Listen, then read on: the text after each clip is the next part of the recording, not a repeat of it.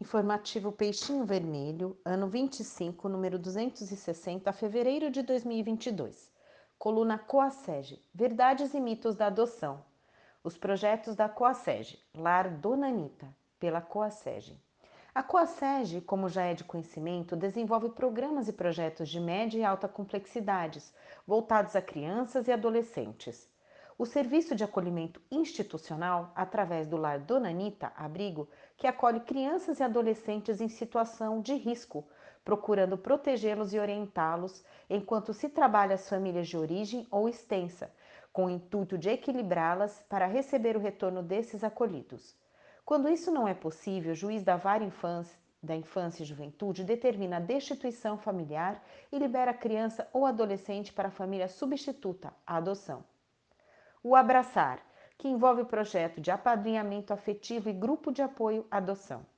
O projeto Apadrinhamento Afetivo prepara pessoas ou casais pretendentes a apadrinhar crianças maiores de 8 anos e adolescentes cuja possibilidade de retorno à família originária e ida à família substituta tem algumas dificuldades.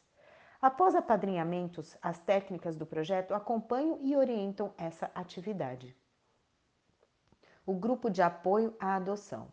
Em parceria com técnicas da Vara Infância, da Infância e Juventude, tem a missão de preparar os pretendentes à adoção, que são as famílias substitutas para aquelas crianças e adolescentes acolhidas que não retornam à família de origem. Neste projeto, as técnicas da Vara da Infância e Juventude iniciam as atividades de orientação e as técnicas do abraçar, complementam com o curso e encontros periódicos para esclarecer e fortalecer os pretendentes em suas intenções. Neste início de 2022, num trabalho realizado pela equipe do Abraçar, está sendo divulgado nas redes sociais algumas informações esclarecedoras sobre o tema adoção. E aos poucos estaremos divulgando também nas edições do IPV.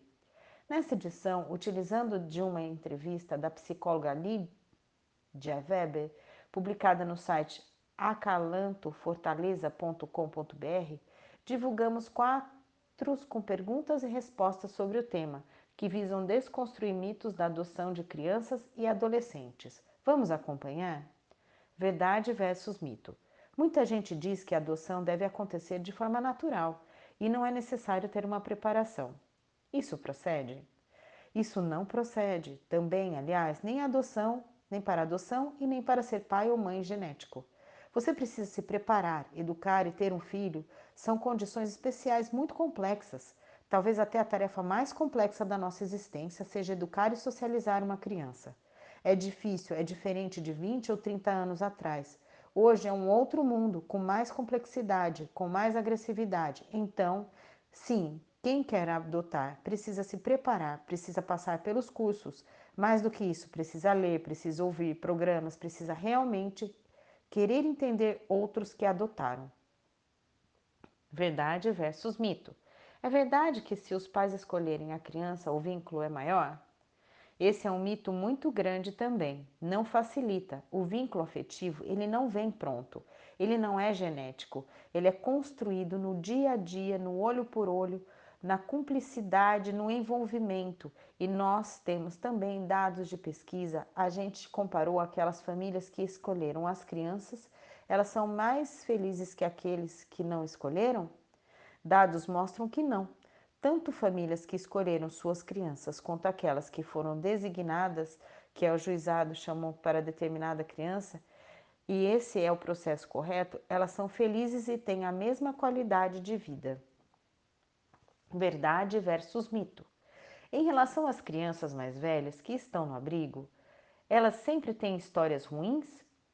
Sempre um abandono é uma questão completa na nossa vida, mas o ser humano é um ser resiliente. A resiliência é aquela capacidade que faz com que a gente, às vezes, precise passar por um grande problema e se reeleger depois. E a criança tem uma maleabilidade, uma flexibilidade de comportamento muito grande. Então, ela é capaz de se adaptar e de realmente resolver todas as questões. Às vezes tem histórias muito horríveis e às vezes são histórias simples e tristes.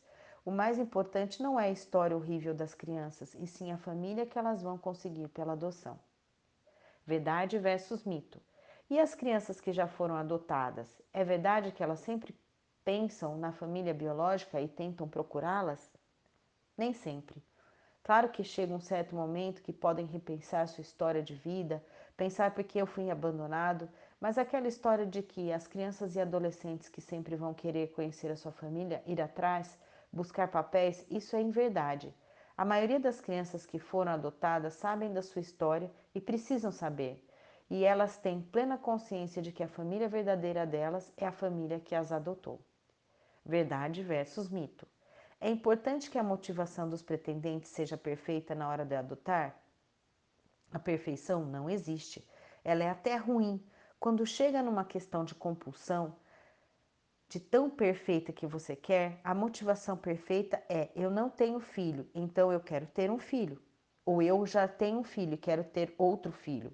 A principal motivação é que você deseja ter um filho. Isso é a principal motivação. Não importa se você já tem outros ou não, seja pela via biológica, seja pela via adotiva. A principal motivação é um desejo de ter filho e seguir. É você se preparar para isso. Verdade versus mito.